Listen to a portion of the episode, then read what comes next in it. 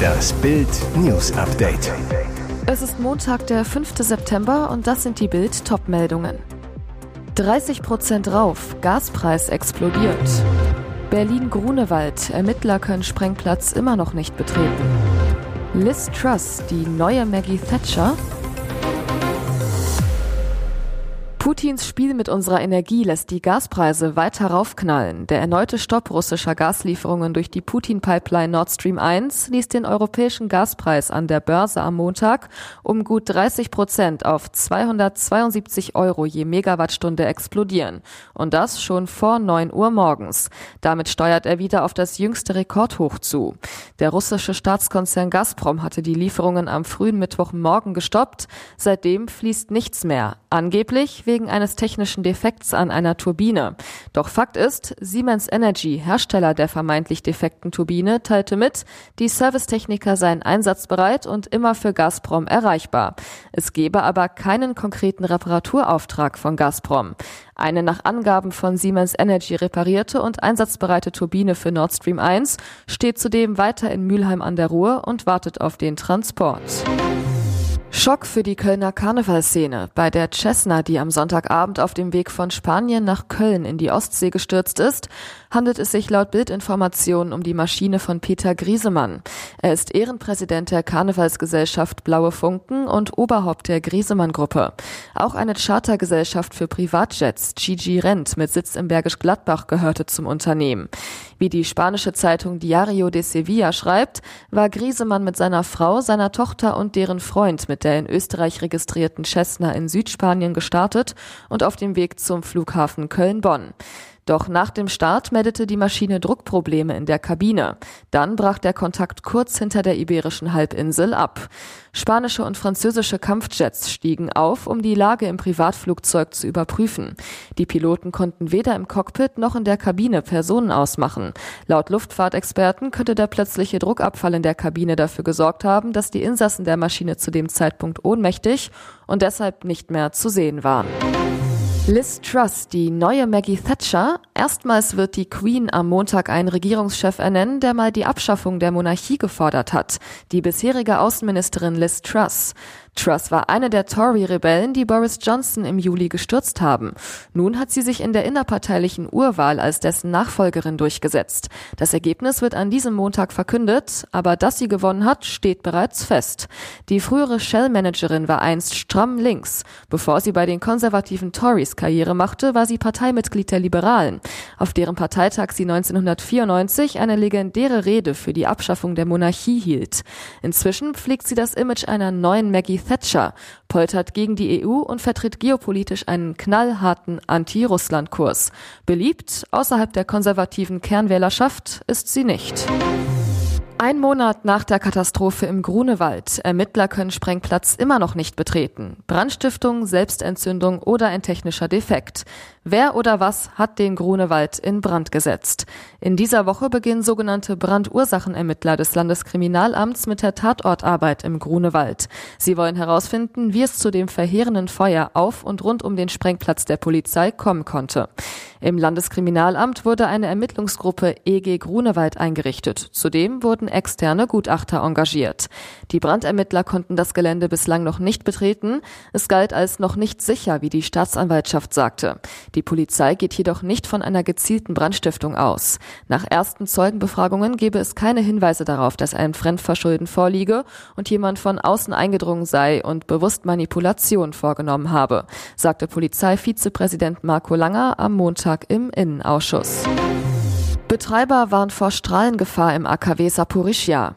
Das von russischen Truppen besetzte AKW Saporischia im Süden der Ukraine arbeitet nach Angaben des Betreibers infolge massiven Beschusses aktuell unter der Gefahr, gegen den Strahlen- und Brandschutz zu verstoßen.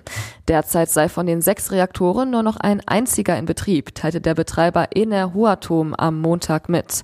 Block 6 versorge das ukrainische Stromnetz und das AKW selbst. Block 5 sei seit Samstagabend vom Netz, weil es durch Beschuss massive Schäden an einer Leitung gebe.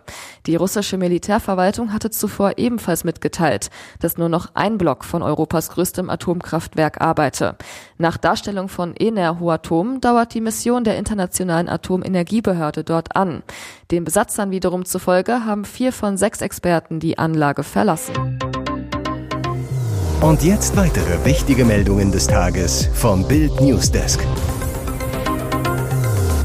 50. Jahrestag Olympia-Attentat. 600 Münchner radeln für Frieden und Toleranz. Heute vor 50 Jahren rissen palästinensische Terroristen elf israelische Sportler und einen deutschen Polizisten aus dem Leben. Bereits gestern wurde ihnen bei einer Radtour vom Olympiazentrum nach Fürstenfeldbruck gedacht. Rund 600 Radler beteiligten sich bei der Gedenkfahrt, die das israelische Generalkonsulat und der Fahrradclub ADFC veranstaltet hat.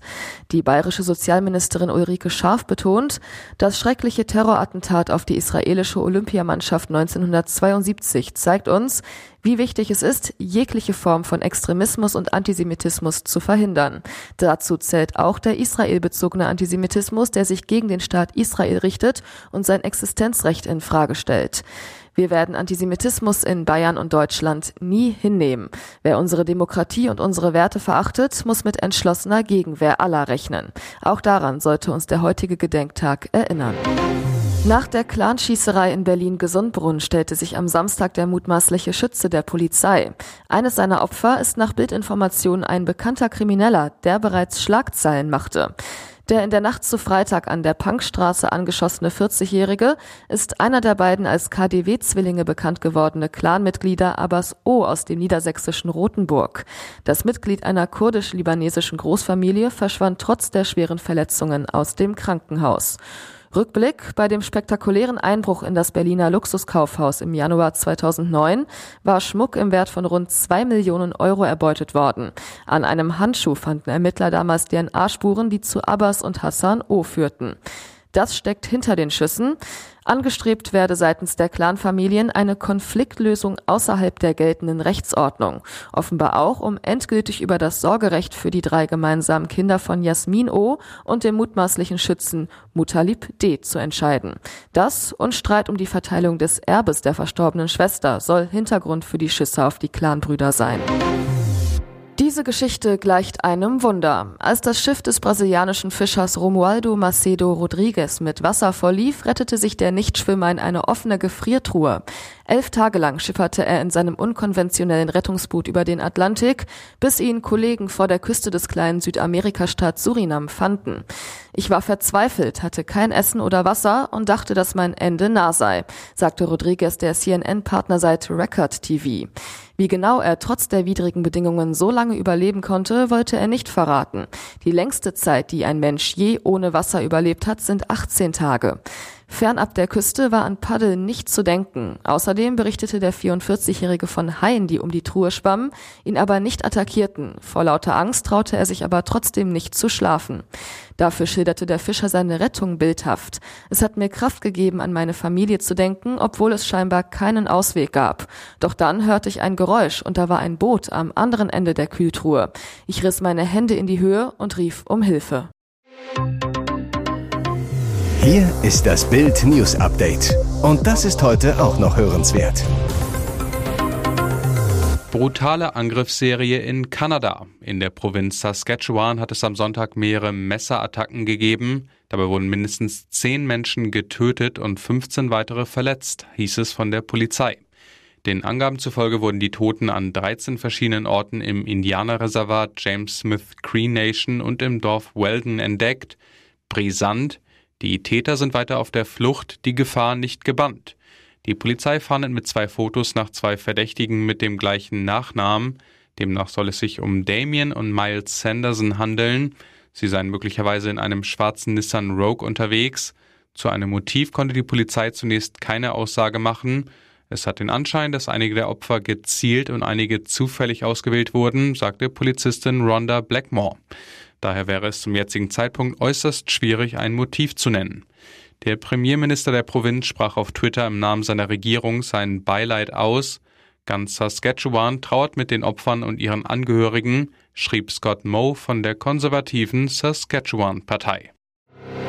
Jahrelang recherchierte er zum organisierten Verbrechen, jetzt ist er ihm möglicherweise selbst zum Opfer gefallen. Investigativreporter Jeff German wurde am Samstag mit Stichwunden tot vor seinem Haus in der amerikanischen Glücksspielmetropole Las Vegas gefunden. Zuvor soll der Journalist eine lautstarke Auseinandersetzung mit einer anderen Person geführt haben. German hatte zwei Jahrzehnte lang über Gerichtsprozesse, Politik und das organisierte Verbrechen im US-Staat Nevada berichtet. 1997 berichtete er mit einer Kollegin als erstes über die Ermordung des Mafiosos Herbert Fat Herbie Blitzstein in Las Vegas. German ist nicht der einzige auf schockierende Weise ermordete Reporter an diesem Wochenende. Am Sonntagabend wurde der arabisch-israelische Journalist Nadal Ibaria in seinem Auto erschossen. Sonst beantwortet Julian Nagelsmann alle Fragen ausführlich und meistens gut gelaunt. Beim Thema Robert Lewandowski reagiert der Bayern-Trainer genervt. Nach dem 1:0 bei Union sagte er, die Frage gibt es nur, weil ihr sie stellt. Irrtum, die Frage nach Lewandowski stellt sich, weil die Fakten dafür sprechen. Aus 56 Torchancen wurden in den letzten beiden Spielen gegen Gladbach und Union popelige zwei Treffer. Und Leroy Sané verballerte seine letzten vier Großchancen. Lewandowski erzielte in der vergangenen Saison 14 entscheidende Ausgleichs- und Führungstore. Das erledigt der Weltfußballer jetzt in Barcelona. Die Bayern im Lewandowski-Loch, Ex-Bayern-Coach Felix Magath in der Lage der Liga bei Bild TV. So ein Stürmer, der Tore für die Mannschaft garantiert hat, ist nicht so einfach zu ersetzen. Das merken die Bayern jetzt. Der Rhythmus von Lewandowski war perfekt auf die Mannschaft abgestimmt. Manet muss sich jetzt erst integrieren. Weitere spannende Nachrichten, Interviews, Live-Schalten und Hintergründe hört ihr mit Bild TV Audio. Unser Fernsehsignal gibt es als Stream zum Hören über TuneIn und die TuneIn-App auf mehr als 200 Plattformen, Smart Speakern und vernetzten Geräten.